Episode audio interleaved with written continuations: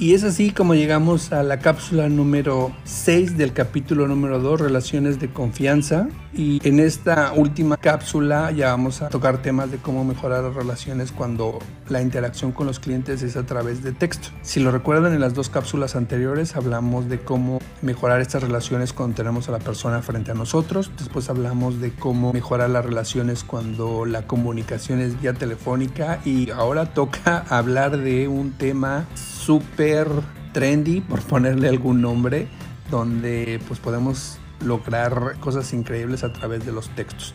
Cuando me refiero a textos estamos hablando de un mensaje vía SMS o vía WhatsApp o también un pequeño mensaje vía redes sociales cuando las personas interactúan con nosotros a través de las redes sociales y un poquito más formal pero también importante es con los correos electrónicos. Entonces, desafortunadamente la comunicación por escrito agrega algunos problemas al momento de intentar generar relaciones de confianza con los clientes.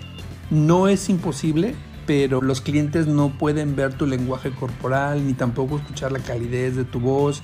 Entonces tenemos que ser muy específicos y muy focalizados en lo que podemos nosotros comunicar vía texto. Les voy a comentar cinco pequeñas cuestiones técnicas que nos pueden ayudar a mejorar nuestra habilidad escrita con el cliente. La primera es siempre establecer un saludo personalizado, eso es básico para que independientemente de que tengamos a uno, a 10 o a 100 clientes, cada uno se sienta único. Después es importante también cuando estemos hablando por texto con las personas ir al grano. Desafortunadamente la capacidad de retención o de mantener una conversación larga en mensajes de texto se reduce considerablemente. Incluso llegamos al punto en que ahora de todo lo tenemos con plantillas y hacemos copy-paste y ya tenemos para la queja, para la pregunta, para el horario. Pero yo te recomendaría que tengas mucho cuidado con las plantillas y que las tengas como una guía, pero al final siempre personalices el mensaje con cada uno de tus clientes. Hay que ser serviciales. Parece que no es como el canal adecuado, pero al final siempre es posible lograr satisfacer las expectativas de nuestros clientes. Y obvio, pero creo que también es lo más importante, tener mucho cuidado en la puntuación, la gramática y la ortografía, porque si el cliente no te está